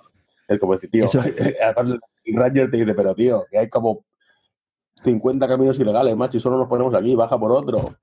sí, pero en el, esto en España por lo menos, sí. Lo que hacen es que pillan a los, pillan a los que no son locales, a la gente que viene de San José, de San Francisco vienen aquí de Pardillos, pues ellos bajan por los caminos ilegales donde están siempre los abajo. o sea que eso sí que sí que se da también por ahí, ¿no? O sea que esto que estamos viendo nosotros no, pero, no, pero no lo vigilan tanto, eh, ni, ni, ni, lo controlan tanto como, como parece ser que lo hacen en, en, en Guadarrama. Aquí lo que está pasando sobre todo es que los... Sí, dime. Pero, que pero volviendo al tema de, de del boom, e, es un boom real. Es un boom real, sobre todo en la gama baja y en las eléctricas. Eh, la gran cuestión es eh, cuánto va a durar eh, y qué va a pasar el año que viene. O sea, ¿Y esos usuarios, tú crees que, que, andarán el camino? Claro, habrá, habrá un mogollón que se perderán, ¿no? Pero habrá, andar el camino me refiero a, se irán especializando, les iremos cambiando de categoría y conseguiremos que tengan cuatro bicis de diferentes categorías conforme pasen los años. ¿O será un porcentaje muy pequeñito. Es como todo, es como si estás acostumbrado a desayunar eh, colacao y de repente prohíben el colacao y empiezas a tomar colapú y, y, cuando tu colacao ya es legal y puedes volver a tomar colacao, dices, hostias, ¿me gusta más el colapú o me gusta más el colacao? Entonces me imagino que habrá, que habrá mucha gente que volverá al colacao, porque somos muy fieles. en general, el ser humano es una persona muy fiel, aunque mm. pensemos lo contrario. Entonces, yo creo que muchos volverán a lo que estaban haciendo antes, pero muchos, pero también parte de ellos se quedarán. Yo un poco en, los datos que estamos manejando nosotros aquí en Estados Unidos, prevemos que entre el 15 y el 18% de los clientes nuevos se quedarán. Pero nosotros no. Nosotros... Eh, sí, se desvanecerán. Acabarán sus... con la Y en ese sentido, en el sentido también de, volviendo a puntos de, sostenibilidad y de evolución, el, futuro pasa sí o sí por, por las e-bikes, eso es el commitment de, todas las marcas, eh, evolucionar mucho por ahí para llegar a tener bicis muy ligeras, con buenas prestaciones. O sea, nos podemos imaginar algo que cualquier usuario medio se está imaginando como, oye, dentro de 5 o 10 años tendremos bicis de 12 kilos con, eléctricas que alucinas. Eso, ¿Es cuestión de tiempo? al fin y al cabo, ahí dependemos de una tecnología que no es nuestra. O sea, dependes de, una tecnología de otras industrias, eh, el peso de las baterías, eh, los vatios hora de las baterías en relación peso y volumen y luego eh, la potencia de los motores. evidentemente eso va a cambiar. yo, recuerdo cuando era pequeño que que tenías un, digamos, un, mi padre me regaló un coche teledirigido, pero era de los teledirigidos con cable, macho, tío. Llevas, un, como, como, una máquina, una, caja gigante, un cable que bajaba el coche, y entonces aquí en esta caja tenías como cuatro pilas, en el coche como cinco pilas, y estabas diez minutos y te pasaban las pilas. y luego la marcha atrás era tirar del cable, ¿no? Hacia ti. Tirabas el mando hacia ti y está la marcha atrás. Eso era como, eso era como high-tech y además va, me costaba un montón de pasta eh, y todo eso. Me estoy quedando sin batería en mi computer. ¿Tienes ahí para cargar? Sí, sí, ya tengo. Eh, joder, entonces es un poco lo, mismo con, con, los coches eléctricos. De, mira, mira por dónde va ¿Por dónde va Tesla, tío? ¿Qué está haciendo Tesla? Han revolucionado todo el, todo, el mundo automovilístico. Tiene unas baterías ahora que son increíbles. Y hace poco, no sé si fueron hace, hace, un mes, eh, el tipo este de Tesla, Elon eh, Musk, que hizo este, una, una, una, una, presentación en la que hablaban de un nuevo, un nuevo tipo de batería. Entonces, si ese tipo de batería eh, esa tecnología llega al mundo de la bicicleta en 3 4 años, todo va a cambiar muchísimo. Lo que es evidente es que las bicicletas eléctricas tienen su mercado, van a seguir teniendo mercado y su mercado cada, vez va a ser más grande. Probablemente veremos el tour, veremos que gente compita en el tour con bicicletas eléctricas. Eh, que haya categoría de, eléctrica. Sí. Claro. Hombre, yo soy. nunca he sido. Total. Yo nunca he sido hater del mundo e-bikes, para nada, ni desde cuando salieron ni nada. Sí que, sí que considero que son aspectos diferentes, creo que son dos herramientas distintas, con, que te generan el mismo fin y, el mismo disfrute con diferencias, porque con las e-bikes las subidas te los pasas como un enano y en, y en bajadas, pues bueno, tampoco vas tan mal comparado con una bicicleta que no sea eléctrica y te da mucha más autonomía, te permite muchas cosas como por ejemplo explorar eh, caminos que no te atreverías a ir con tu bicicleta pulmonar, por ejemplo, ¿no? que es una de las... De acuerdo. Que yo cuando... Sí, yo cuando pienso siempre en cuáles son los motivos por los que yo me compraría una bicicleta eléctrica, ¿no? Primero, pues que Ivy saqué una, que eso pensaba que me ibas a dar alguna noticia en estos meses, pero no me dices nada. Esa sería una primera razón, pero bueno, vamos a dejarla ahí. Esa no te obligo a que respondas. Otra es, como digo, la exploración. Yo muchas veces voy con mi bici por ahí a hacer una ruta de 40-50 kilómetros y, pues vas por donde conoces y vas mirando senderos y dices, ostras, ese sendero lo tengo visto desde hace tiempo, pero es que se va por una montaña para allá arriba que a ver dónde acabo, ¿no? Es como que sí, que lo puedo aguantar, pero es que tengo tres horas de ruta. O sea, no tengo más de tres horas, tengo que volver al curro, lo que sea. Y con una bicicleta eléctrica me lanzaría como con un machete a probar, a investigar, ¿no? Eso me, a mí me pasa algo parecido, pero no por el tiempo, sino hostias, que luego tengo que volver. por ahí, luego tengo que volver. Por favor, y la, vuelta así. Investigue otro. Infernal. Luego, por ejemplo, el, hay muchos momentos del año en los que si estás un poquito más bajo de forma, fantástica la bicicleta eléctrica. pero para hacer rutas más largas, ¿no? Para poder también eh, permitirte eh, hacer una ruta que normalmente haces de 40, pues hacértela de 70 o de 80. O simplemente disfrutar de la bici sin tener que estar haciendo un, training. Eh, yo siempre le he visto un montón de virtudes y además he visto, y tú lo, y lo conoces de primera mano, como mi hermano ha vuelto a la bici gracias a que le regalé una Norco en el ETM Racing, súper guapa, eléctrica, y el tío pues está flipando con su bici, pero flipando. Y vuelve a montar en bici. Y llevaba 20 años sin montar, bueno, eh, sí, igual llevaba 20 años sin montar en bici, ¿no? Entonces, claro, yo para mí es que solo son cosas buenas. Es que es un game changer, ¿no? es que para, para, un montón de gente, eh, las eléctricas, muchísima gente y muchísimos puristas no han conseguido entender lo que ha hecho eh, la bicicleta eléctrica para millones de personas, tío. Nos ha devuelto la vida, tío. Total. Nos, ha hecho felices otra vez. hemos sido capaces de montar por sitios que ya no podíamos montar, pues porque no estamos en forma, porque estamos gordos, porque estamos enfermos, por lo que sea, me da igual, ¿sabes? Porque no puedes montar eh, tanto en bici tampoco, Mariano, que la edad viene para todo el mundo igual. Si es que al final. Pero, ¿por qué no puedo disfrutar? ¿Por qué no puedo disfrutar Mira, hay una historia que yo siempre cuento, que cuando alguna vez me encuentro con algún hater que... Yo tengo un vídeo que tiene un montón de visualizaciones en YouTube sobre, sobre esto mismo, ¿no? ¿Por, ¿Por qué me compraría yo una e-bike? Yo no tengo ninguna. Yo he probado, nada, un par de ellas así de vez en cuando. Pero, pero tengo muy claro por qué me compraría una e-bike, ¿no? Y, alguna vez pues tengo algún eh, rafe con alguno que aparece por ahí que pues que las obvias, esto no, es, esto no es montar en bici, esto bla, bla, bla, bla, y empezamos siempre a hablar.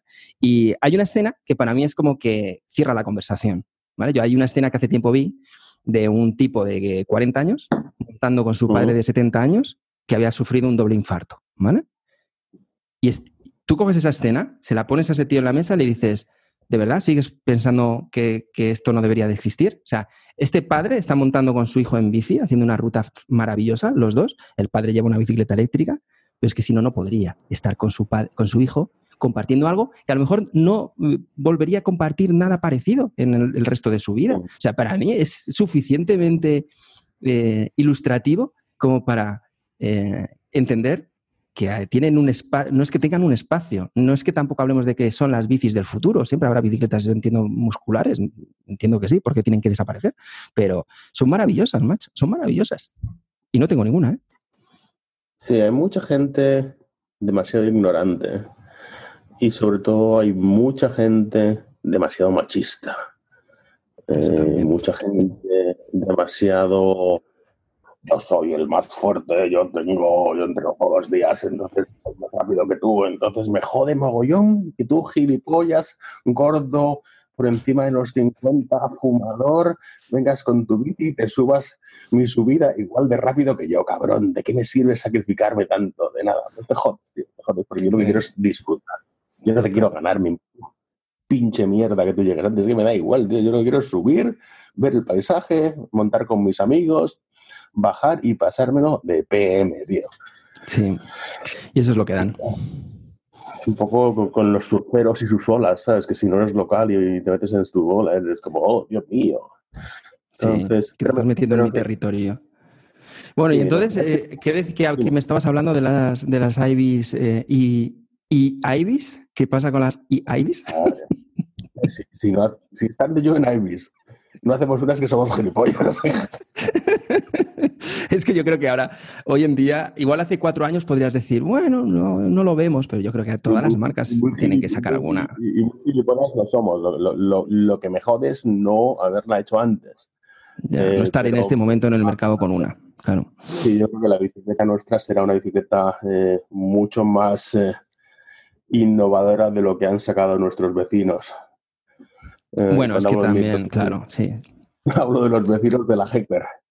Sí, oh creo que todos, claro, todos los que estamos en el sector eh, conocemos ese, ese lanzamiento. Sí.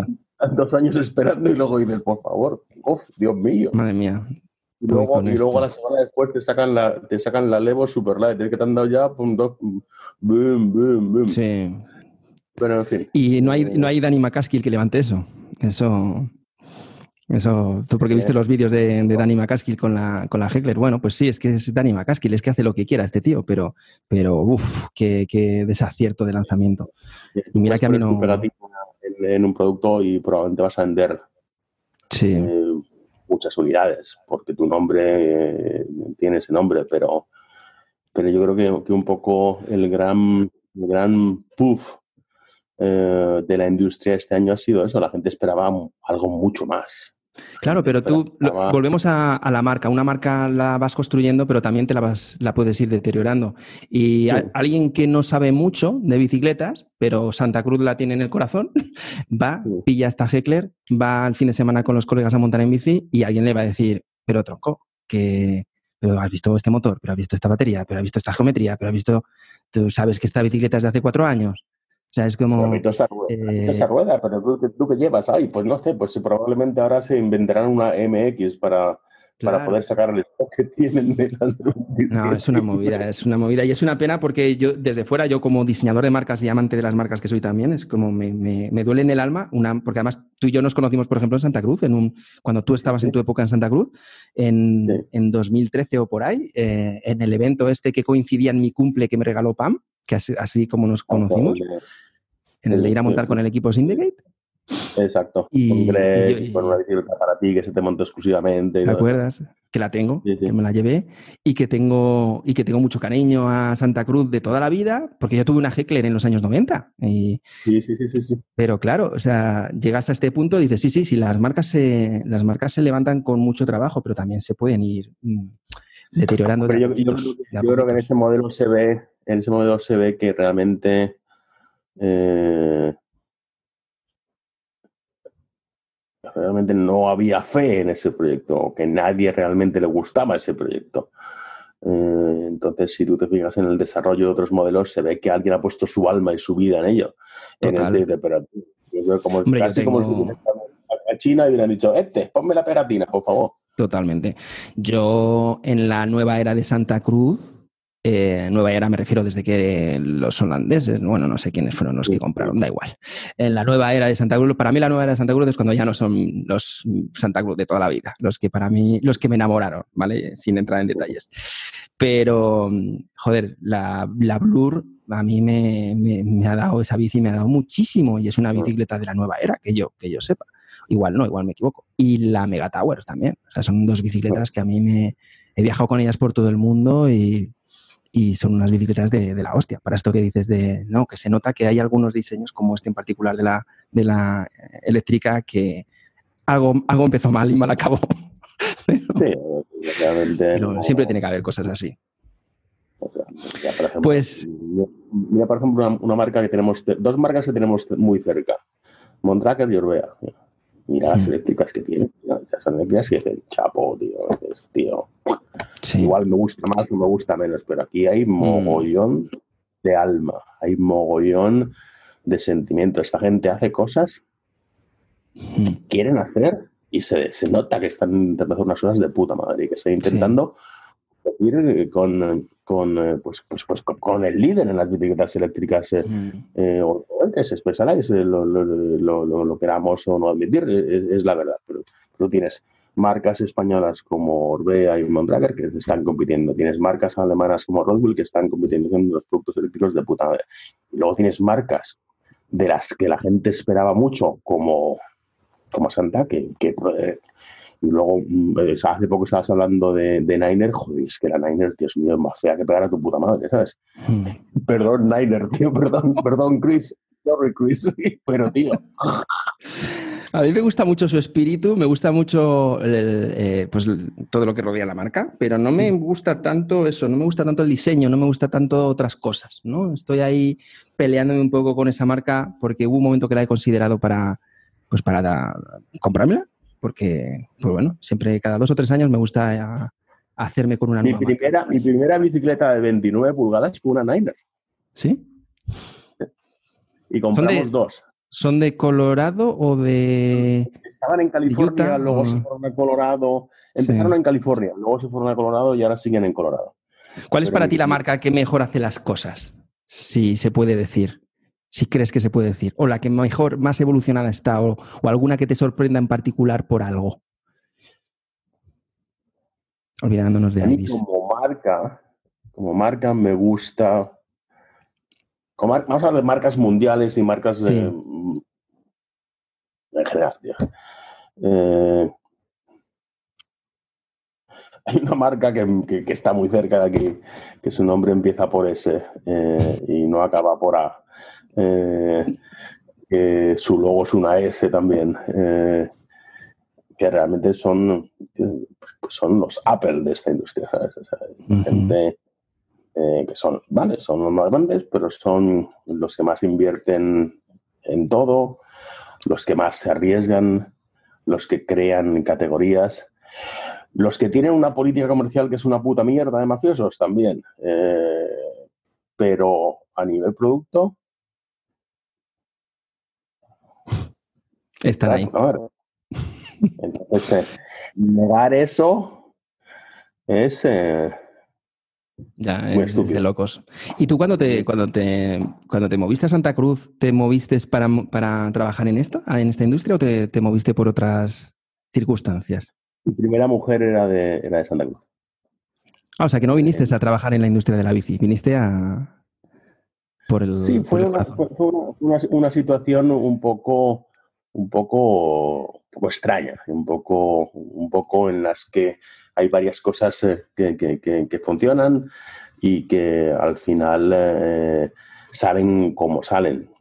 como te comentaba, eh, mis hermanos y yo fundamos una empresa de importación de, piezas y de bicicletas. Mi hermano Luis y Juan, ellos fueron las que, los que lo fundaron. Luego nos incorporamos Pedro y yo. Pedro es, es mi hermano, es el que dirige un poco el negocio, el negocio en España. Entonces, en, ese, en esa época nosotros eh, eh, trabajábamos eh, con, con, varias marcas y, y, como mi mujer era de, era de originaria de Santa Cruz, veníamos aquí en, verano a estar con los suegros y ese, tipo de, de cosas. Y, y vi, una, vi, vi, una Santa Cruz, fui a... vi una Santa Cruz en, en, la calle, así que, esta coño, esta bicicleta, ¿qué es? ¿Quién la hace? No sé qué. Eh, y no sé, en, ese, en, esa época nosotros distribuíamos en España una marca que se llamaba Barracuda, distribuíamos, distribuíamos Turner, distribuíamos American Eagle, distribuíamos como marcas muy especiales, muy, no sé qué. Pero en plan bicicleta creo que sobre todo lo que hacíamos era Turner y Barracuda. Entonces yo vi esa bici y dije, hostia, esto me mola, que además es andaluz, que es súper guay. Entonces me fui a ver a esta gente que estaba en un garaje y conocí a Rob, conocí a Hans y conocí a Mike Márquez y le dije, pues mira, tío, nosotros tenemos un negocio en España, no sé qué, no sé cuánto. Pues nada, tú empieza a venderlas. Y, empezamos a, trabajar con ellos. ¿eh? Eh, entonces, eh, por motivos personales, mm, de salud de, su padre y mujer, se, decidimos venirnos a, volvernos a, venir a vivir a Santa Cruz. Y cuando llegamos aquí, pues ya hablé con esta gente y empecé a trabajar con ellos. ¿Y de ahí 20, cuántos? ¿20 años por lo menos? Sí. Eh, con, con, Santa bastantes, pero un, un poco, un poco el, el, trabajar con ellos eh, eh, viene por, que eh, a través de, la distribución en España les habíamos demostrado que nosotros sabíamos lo que hacíamos, quién lo que hacíamos. No es que vengas aquí y dices, ala, toco la puerta y empiezas a trabajar, ¿no? O sea, ya antes primeros... de, trabajar, antes de empezar a trabajar con ellos, ya habíamos vendido muchas bicis en España con Pedro y con Luis y hemos tenido muchos problemas de entrega, muchos problemas de garantías y un poco todo eso, ¿sabes? Y llegó, un momento que dije, tío, esta marca vamos a pasar de ellos, ¿sabes? Es un puto desastre. Estaban empezando, ¿no? Como todos. No sé si el resto de las marcas lo harían mejor en esa época. Te lo juro, pero por favor, es que era un puto desastre, se rompían muchas, las garantías eran horrorosas.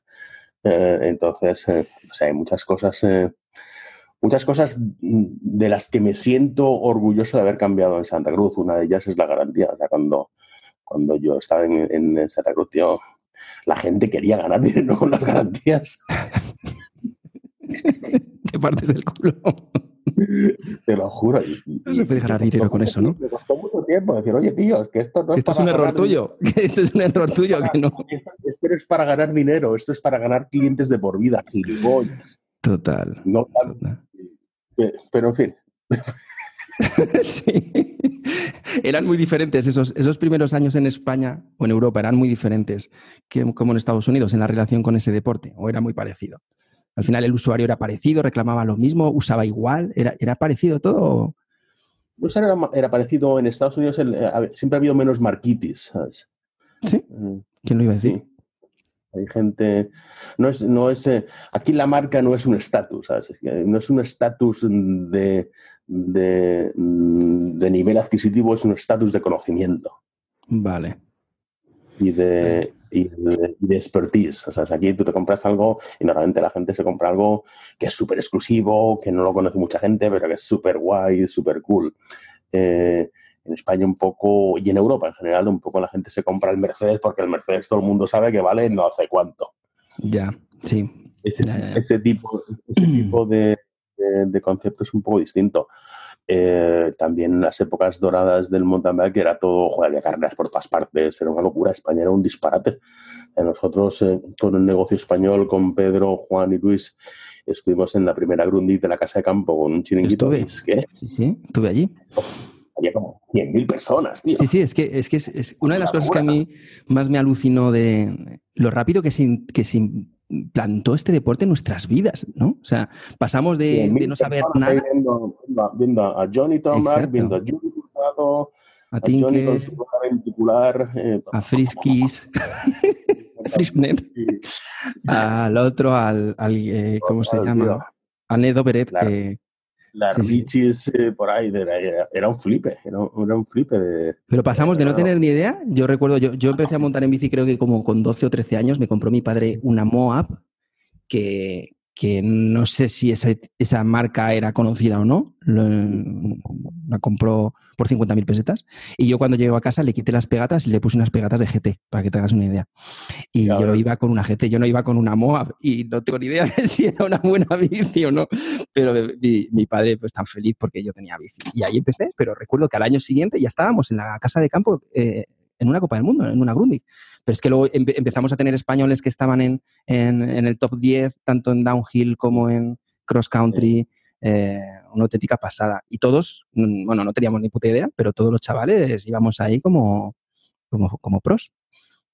salíamos yo salía. Yo...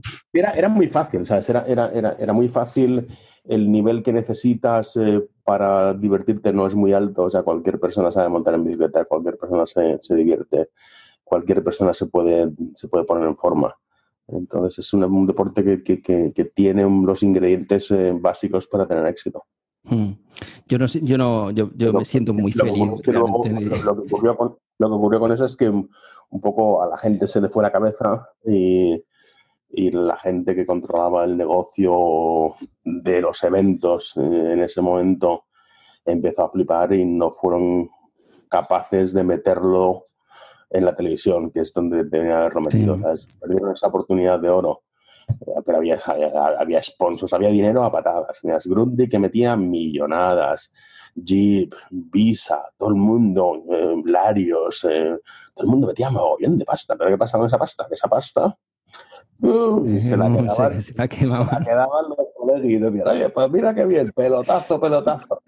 tenemos la Gundam por uno, ala, en lugar de coger y invertir. Entonces, pues, que, hubo una crisis en, en, en, en, este deporte brutal, porque la gente dijo, pero Dios, me estás cobrando derechos de televisión como derechos como si esto fuera televisión y, es un deporte que sí que mueve gente, pero que, que busca una fórmula para que sea rentable a mm. nivel televisión.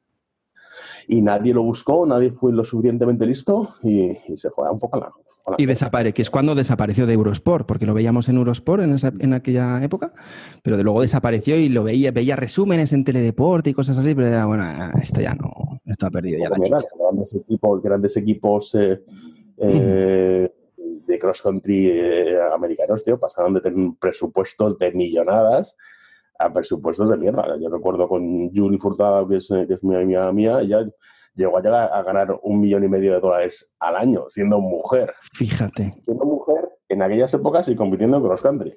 ¿Qué me dices? No me lo podría imaginar en la vida. O sea, que con cuatro o cinco años de pro ya estaba toda la vida resuelta. Pero, luego, a, los dos años, si ganaba 30 mil dólares, era un puto sueño, ¿sabes? Ya, ya, ya. O sea, que fue como un. Fue como.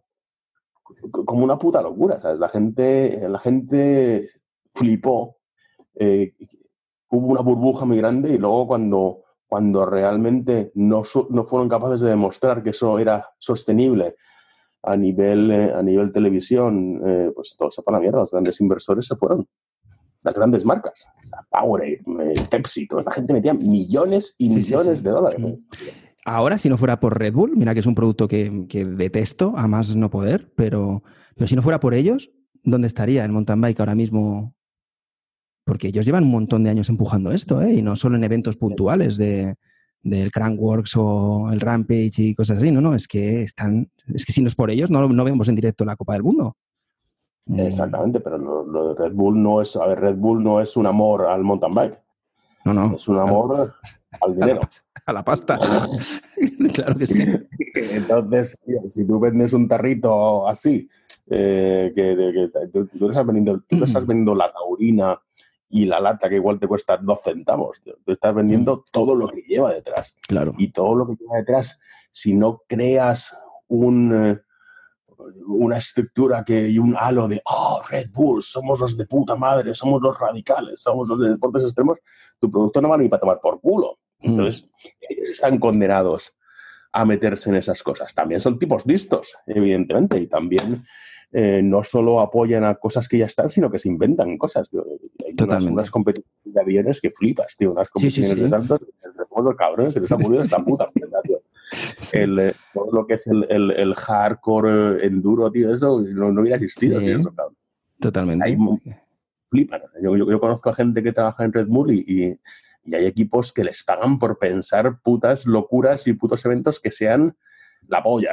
Extremos, claro, extremos y que también luego los pilotos de esos deportes pues luchan por conseguir ese casco, ¿no? Por conseguir ese sueño de poder ser el piloto patrocinado en este deporte de, Red Bull. Totalmente. Y, luego ya tienes, ya, ya, te están metiendo en música, en las peleas de gallos. Claro, ese, ese, es el, que, el ejemplo siguiente que te iba a poner, digo, ¿no? Es que trascienden a muchas cosas, al breakdance, a las peleas de gallos, a cualquier cosa que sea, que sea un poco fuera de lo común. Cualquier cosa que, cualquier cosa que te cree ese halo de que Red Bull no es una puta mierda de taurina con la que te drogas y que es algo más cool y más de puta madre, es, es, lo que tienen que hacer. Creo que es el mejor ejemplo de, de, una marca moderna, de inversión en marca, en marca, en marca y en marca. O sea, por supuesto que producto y distribución y todo lo que quieras, pero la inversión en marca que hace esta gente para mí está a los niveles de Apple en los años 80 o, o hasta la mitad de los 90 y además El, producto, el producto no es un producto que han inventado, es un producto, son bebidas que ya estaban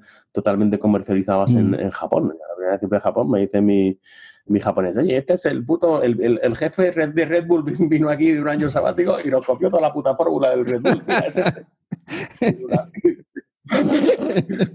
Lleva desde 1950 vendemos la soda esta de taurina, tío, que sabe fatal, que no se la compra ni Dios. Oye, tú que viajas por todo el mundo, que ya no te quiero robar más tiempo y que además eh, sé que te gusta montar en bici, claro que sí, aunque hay montes más en eléctrica últimamente, pero eso no tiene nada, que ver con esto. ¿Qué te quería preguntar? ¿Dónde para ti, ¿cuál es el mejor sitio donde, donde montar en bici? Porque hace poco recuerdo una conversación que tuvimos que me dijiste, joder, tío, estoy redescubriendo Madrid y es acojonante la de sitios que hay en Madrid.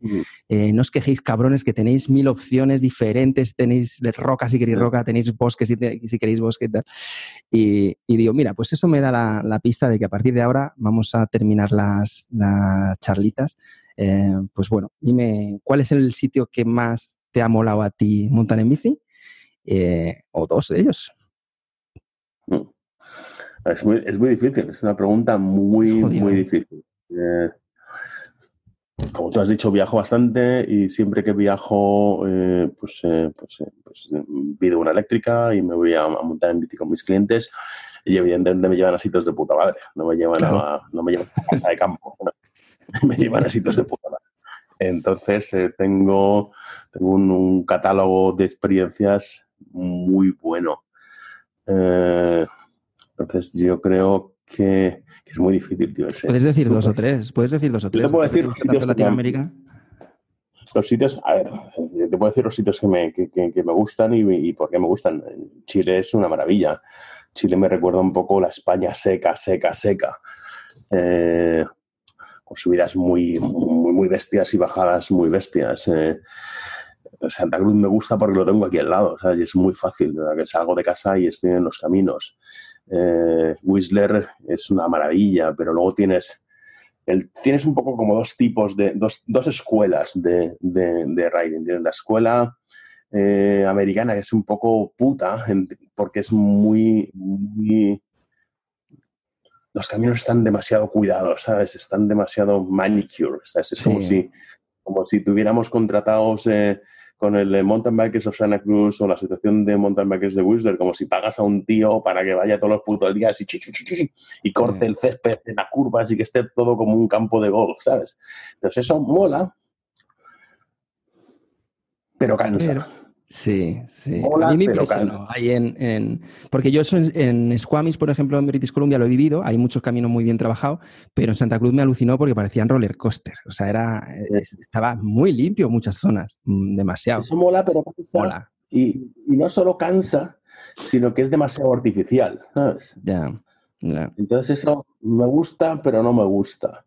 Eh, sin embargo, en Chile o o en España, incluso en Europa. ¿sabes? En Europa los caminos son, son más libres, son mm. más naturales, eh, con las cosas buenas y las, y las cosas malas. Eh, entonces esa sensación como más de, de, free, eh, de free ride, o, la sientes aquí, aquí es como, como que está todo súper... Mm, el, 90% de los caminos están demasiado cuidados. A mí se me, eh, me, hace mucha gracia cuando una vez que montamos juntos aquí hace, hace bastantes años, que se me quedó grabado, que decías, eh, estás súper feliz porque estábamos montando por zonas de piedras y yo, flipaba y no entendía muy bien porque decías, digo, joder, piedras, pues piedras hay en todas partes, ¿no? O sea, yo viajo mucho y también me encuentro piedras por todas partes, pero cuando estuve en Santa Cruz eh, el año pasado contigo dije, hostia, es verdad, claro, es que aquí sí, raíces, escalones, tal, pero piedras, no se ven piedras por ningún lado. Sí, sí, me acuerdo de esa, de esa ruta, montamos por... Eh, con un amigo tuyo. San Agustín de, San, Agustín de Guadalix, con Javi. Por detrás. no, para con piedras, eso mola, tío. Aquí, aquí todos saben piedras. Entonces, eh, entonces echas de menos las piedras. Luego, cuando estoy en España, después de dos meses de piedras, estás un poco hasta la polla de tanta piedra. total, yo te digo, además aquí la zona esta de la Jarosa, por ejemplo, que yo voy tanto a la Jarosa y por ahí, eso es el DH2000, esto eso es una locura, macho. O sea, y he montado en esta época mm. que, me tocó en España con, con, el COVID, he montado en, eh, por la zona de San Rafael eh, y el puerto de Guarrama, y eso es pura piedra, tío. Sí. Una, he hecho una ruta varias veces, se llama la cueva de no sé qué. O, ¿Cueva Valiente? Eso, tío. Sí. Sí, que es, sí, sí, sí. es así, con piedras. Total. Total. Entonces, ese tipo de cosas me mola, me mola también, ¿sabes? Un poco, me gustaría encontrar un sitio en el que tuviera un equilibrio más entre caminos cuidados y caminos jodidos, ¿sabes? Una cosa como, un híbrido, ¿sabes? Pero yo creo que eso lo tiene Canadá, ¿eh? Yo creo que Canadá tienes eso. En British Columbia hay un poco... Eh, hay mucho hardcore también, porque el nivel que hay ahí está otro, está otro rollo, eh, pero sí que te puedes mm. encontrar mucho eso, ¿no? Aunque igual más por la zona de Whistler, si, si quieres rocas, más que Squamish, ¿no? O si no, al North Shore. Yo como he corrido la BCBR también, además de que voy allí casi todos los veranos, pues es como que cada vez voy intento descubrir una zona nueva y siempre pensando, me quiero venir a vivir aquí. Pero, pero bueno, luego las cosas... Pero, en, general yo creo que, que, como te dije hace tiempo, eh, eh, en Madrid eh, nos quejamos mucho y disfrutamos poco de lo que tenemos, pero tenemos unos sitios que son la auténtica polla. Totalmente. Totalmente. Súper, súper, súper bonitos. Lo suscribo, y lo suscribo. Y tenemos el clima, tenemos el clima ese que, que, que, a veces es, es, una putada, pero que te permite hacer unas rutas de otoño espectaculares y si en invierno no hace demasiado frío, eh, flipar, aunque en verano tengas que madrugar demasiado para no derretirte, pero, pero son, eh, son sitios eh, espectaculares y muy variados y, con mucho movimiento. Y aprovechando una, he dicho que esa sería la última, pero es que me ha recordado una cosa que también quería, quería preguntarte, que tiene que ver con esto de, montar por sitios espectaculares y cosas así, ¿no? A mí hay una cosa que me, que, hostia, que me, me deprime mucho, tío. Bueno, no sé si me deprime, pero me, me quita mucha energía, que es pensar que las limitaciones van a ir a más y a más en las zonas, ¿no? Em, para las marcas o las marcas en otros territorios, ¿tenéis algunos programas o pensáis en incluir algunos programas alguna vez de, no sé, de em, algunos eh, ejercicios que nos que promuevan eh, que se nos vea a los ciclistas de otra manera, a los entornos, o que podamos crear organizaciones de, que ayuden a la sostenibilidad para que podamos convencer a todas estas instituciones que, nos, que solo buscan limitar y limitar y limitar, en vez de buscar las formas de integrar, ¿no? de que todos podamos usar la, sierra. Pero sí, aquí lo de la Sierra de Guadarrama es que es la hostia, es que una de las zonas más bonitas para montar en bici más grandes es que nos la han limitado por completo, tío. Y yo pienso muchas veces, oye, las marcas, joder, pues también soy responsables de esto. Las marcas nos estáis vendiendo que yo vaya a las montañas a montar en bici, pero luego no puedo montar en bici en, las montañas. No, no, no podemos crear algún tipo de programa en el que eh, no sé, apoyados por las marcas, no sé si financiados o de qué forma podamos presentar proyectos de que nosotros somos los primeros que cuidamos esto, no sé. Dentro de la estrategia de las marcas, ¿no crees que puede ser un...?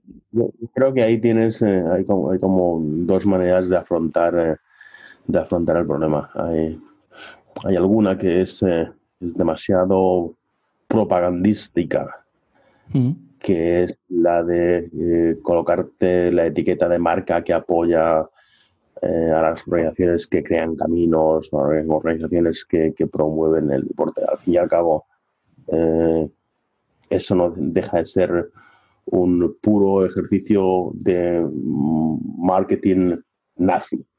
Mm. Eh, ¿Por qué digo eso? Porque yo pienso, a pesar de que los nazis son unos hijos de puta, esa gente inventó, inventó, inventó la propaganda. entonces, ¿qué ocurre? Lo que ocurre es que si no hay sitios para montar, la gente no puede montar en bicicleta. Claro. ¿Y para qué me voy a cambiar de bici si al final solo puedo montar por aquí, por el monte al lado de mi casa?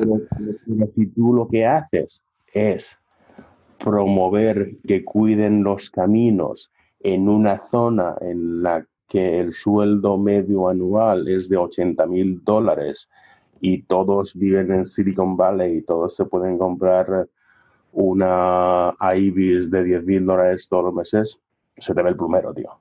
Lo que quieres es que tus amigos ricos, que no hay nada de malo con ser rico, no. Eh, puedan disfrutar de sus juguetes en unos caminos de puta madre. Claro. ¿Eso está bien? Sí. Pero realmente esa no es la solución. La solución es trabajar con gente nueva que entra al deporte, ayudar a gente que no tiene eh, eh, la capacidad económica como para comprarse una bicicleta nuestra, apoyar programas de high school, apoyar para que la gente en lugar de meterse en las drogas se meta en el deporte, se meta en la bici y que empiezan con bicicletas baratas, tío. ¿Por qué no hacemos un entry level de una bicicleta de full suspension que cueste 600 dólares y que esté de puta madre para niños, tío, para gente joven, para gente que mm. no puede una bicicleta.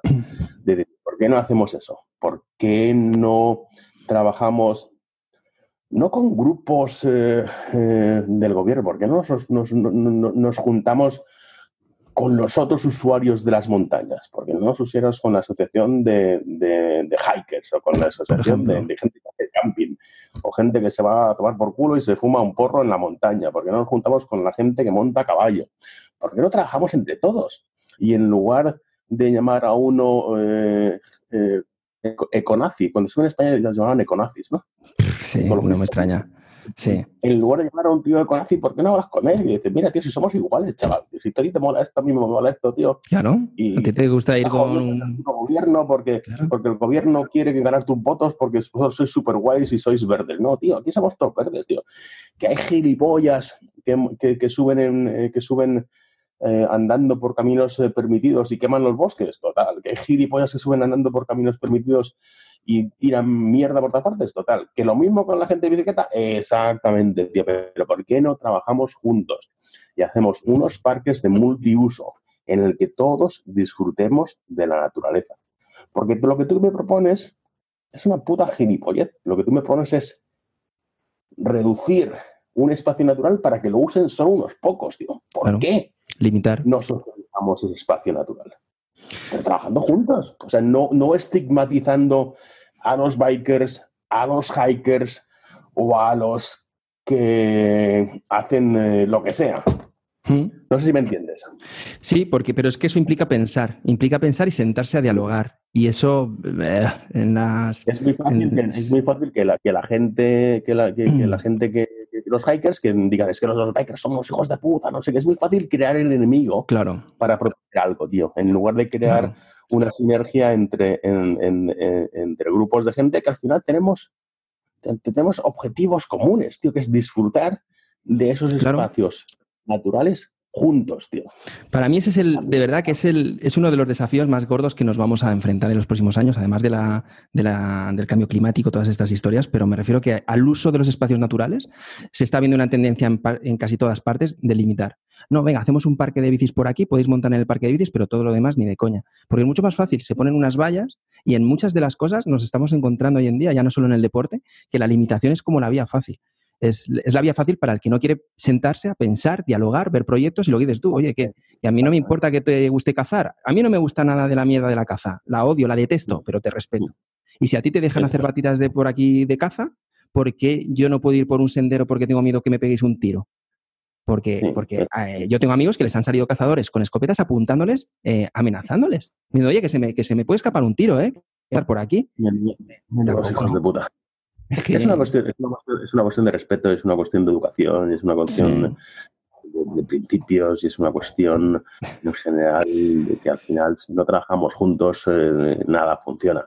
Yo eh, me da, me, me, jode tanto eh, montar por un camino y quitar los troncos que me ha puesto el gilipollas de turno eh, para que me, me, tropiece y me caiga, me ha puesto tres rocas.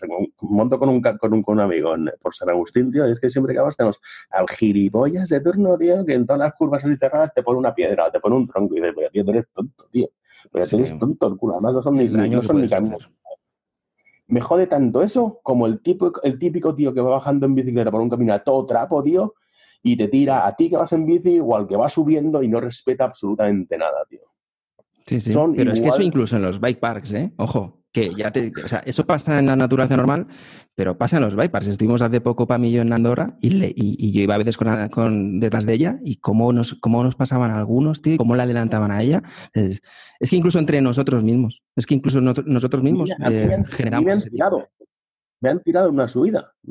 No me, me han sacado del Un simple track la gente que baja a toda hostia cuando no pueden bajar a toda hostia, porque en, eh, las, reglas del, del, camino es que el que sube tiene prioridad, y van a toda hostia y te tiran, tío. Es como, pero que te den por Quizá lo que deberíamos hacer. Eh, quizá lo que deberíamos hacer es un test, tío. Darte el carnet de biker. Exacto, para comprarte la bici. El carnet de biker y el carnet de hiker, tío, o el carnet de runner, tío. Si eres gilipollas, no puedes. No puedes. Totalmente. No es que no lo puedas hacer en, en, en, en, eh, en Guadarrama, tío. Es que tú eres gilipollas, tú no puedes. Claro, pero es que esto es uno de los desequilibrios de la vida que yo, que yo a mí me follan el cerebro, que es, tú tienes que, tienes que sacarte un carnet para conducir un coche, pero puedes tener 57 hijos si quieres. Eso no pasa nada. Puedes tener 57 hijos. Puedes, si quieres, desde los 18 años, beberte una botella de whisky todos los días. No pasa nada. Es como, es, es, hay una serie de incongruencias que hace ver que la especie está todavía en una era primigenia total, que todavía nos tienen que dar hostias por todas partes, porque, porque hay muchas cosas que no tienen absolutamente sentido. Yo no digo que, que, se, que se instaure un carnet ciclista, pero sí creo que, que, no sé, algunos, algunos mínimos de, algún protocolo tendría que haber de control para que aquel tío que se acaba de comprar una, bicicleta, por ejemplo, eléctrica y acaba de entrar en el mundo de este, no vaya el tío a 25 por hora o a 30 deslimitada pues, por algunos caminos que, que llevas 50 kilos de peso, ¿sabes? Pero bueno. Así nos va. Yo echaría mucho rato contigo y te agradezco mogollón que, que hayas estado ahí. Supongo que ahora tendrás por delante un jueves de curro. Yo ya he terminado el mío. Eso. Qué suerte. Eh, me, toca que el tuyo sea ligero. Un poco mañana y la semana que viene me toca un viaje, el primer viaje desde hace mucho tiempo. ¿México o dónde? Viaje de México. Qué guay. ¿Qué te gusta a ti México? Madre mía. Buena gente, eh, buen negocio y buena comida, tío.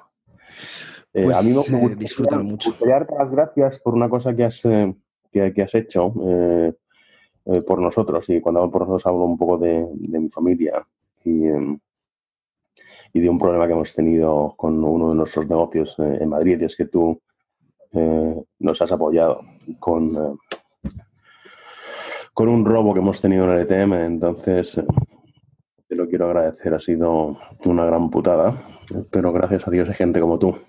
Y hay hijos de puta sueltos, pero, pero cada vez menos. Eh, y espero que, que, lo paguen y lo paguen duro y que toda la fuerza de la ley les machaque los huevos. Les corte. Bueno, no quería hablar de, no quería hablar de esto en el capítulo. De hecho, estaba intentando que no saliera, que no saliera el tema precisamente porque a los dos yo creo que nos toca bastante. Y, y yo, bueno, eh, lo que nosotros hagamos pues es pequeño con, el daño que os han hecho a vosotros. O sea que ahí ojalá toda la industria nos juntásemos cuando pasan cosas así, unos con otros, da igual, es ni competencias ni hostias. Y bueno, ya sabéis que nosotros somos fans. Y, Todos habéis sido de los primeros eh, que, que, nos habéis ofrecido ayuda, que nos habéis ayudado. Eh, y hay mucha gente que nos ha ayudado y hay mucha gente que no nos ha ayudado también. Hay muchas marcas de los que han mirado para otro lado. Sí te recogen, te recogen, pero hemos tenido llamadas de, de los jefes jefes de Orbea, de los Mandamax, de, eh, de Mondraker, del presidente de Yeti, del presidente de Avis, hay otras marcas que no que nos han puesto en contacto con nosotros. Entonces te demuestran un poco eh, lo que son, sobre todo cuando ellos piden para sus causas. Ya.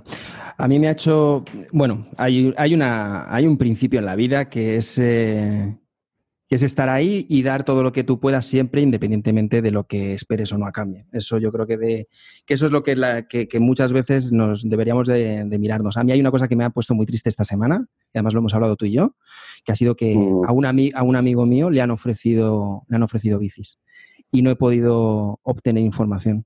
Y lo voy a poner esto, me, da igual, lo voy a publicar, me, iba a hacer una palabrota, pero me da mucha rabia que, que en un momento dado, un, acto tan grave que a una, a una empresa familiar le hagan un pufo de casi un millón de euros y esas bicicletas que están por ahí, en una semana, dos semanas, tres semanas ya se han empezado a ofrecer a gente y a mí me llega algún contacto que me dice, oye, que me están ofreciendo bicis de, eh, bicis de 10.000 euros a, a 1.300 euros y, y, yo les pido, bueno, dame información, porfa, porque esto tiene que ir a la policía y no, y no la he conseguido.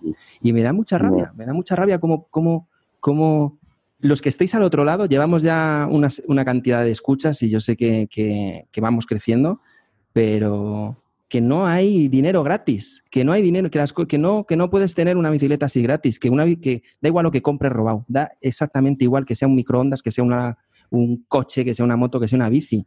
O sea, estás haciendo un daño terrible en el otro extremo de la operación. es, es, en fin, hay gente que realmente, realmente, gente que realmente no entiende eso, no, entiende eso, pero probablemente serían los primeros que se escandalizasen si les pasase a ellos algo parecido. Eso justo, eso justo te iba a decir. Alguno en su familia tendrá algún negocio y les podrán pasar cosas así, y, o tendrán una tiendecita a su tía, a su abuela, a su quien sea, y le entra alguien y le roba y le, y, le reventaría, le cortaría los brazos a que te ha robado. Pero no sé, a mí me parece, me parece que, que bueno, que cualquiera que pueda tener algo de información eh, porfa, a mí me podéis escribir, que yo lo muevo rápidamente con, con LTM, a fred.flex.cc.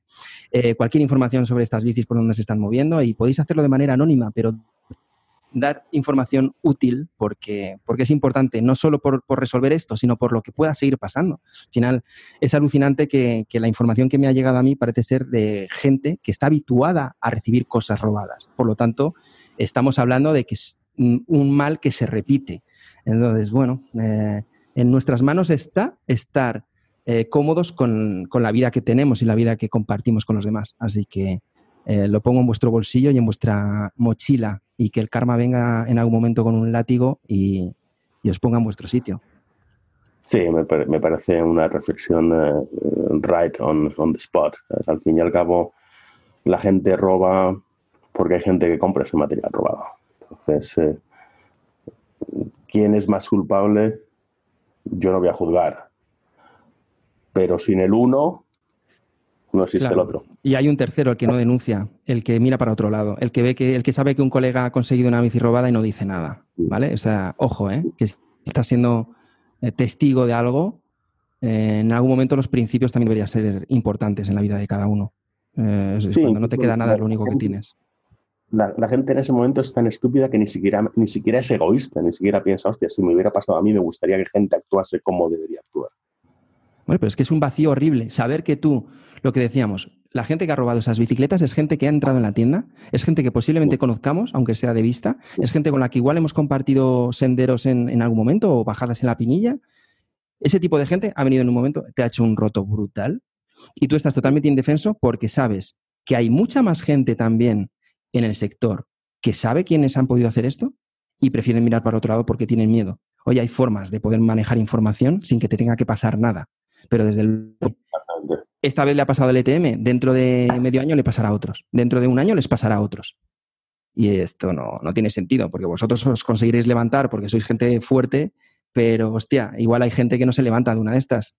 Y bueno, y eso, a nosotros nos va a costar trabajo, nos va a costar eh, mucho trabajo salir, salir mm. para adelante porque eh, es, un palo muy grande, hay muchas familias que viven de ese negocio y al fin y al cabo, pues todo ese todo el inventario es un poco como, como, como tus, tus ahorros, o sea, un poco todo lo, que, lo que tienes ahí que ha sido generando durante años y años de, de trabajo está ahí. pero en fin, eh, a ver si bueno y recuperamos pronto. Seguro. Em, la idea era que terminásemos pensando en un lugar maravilloso donde montar en bici. Así que yo voy a aportar solo una pincelada, que es, eh, yo dejo ahí Tasmania y Blue Derby, que me parece eh, uno de los lugares más mágicos para montar. Tasmania. Yo, no, he estado en Tasmania, yo he estado en Nueva Zelanda, he estado en Australia, he estado más por arriba, más para arriba, he estado en, eh, en, el, Golden Coast, en la zona de, y, toda esa zona, pero no he estado nunca, nunca abajo. Joder, pues. Pero Tasmania es tan bonito como Nueva Zelanda, tiene que ser flipante. ¿no? ¿Has estado en Nueva Zelanda? No, pero espero el año que viene poder estar. Sí, sí. En Nueva Zelanda también la gente flipa con Nueva Zelanda.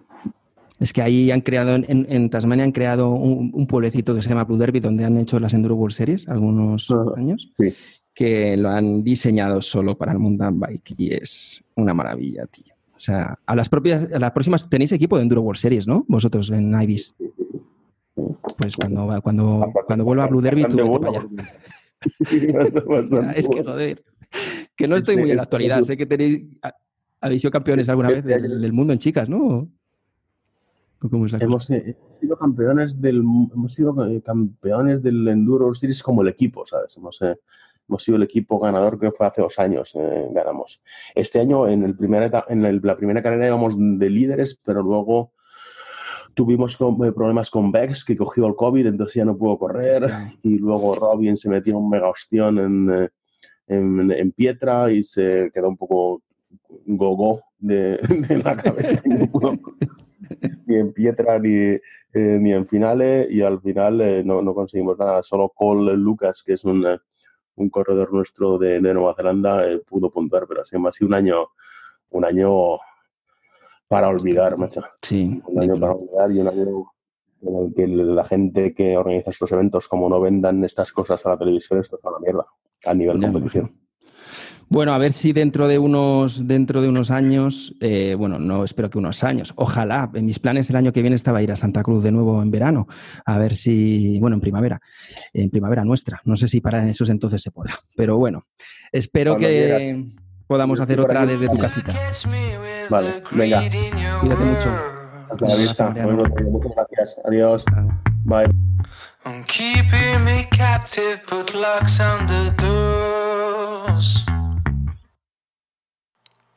Did your best to scare me off. Tried to put to rest my voice. Tried to make me think I don't have much of a choice. Pushing me when I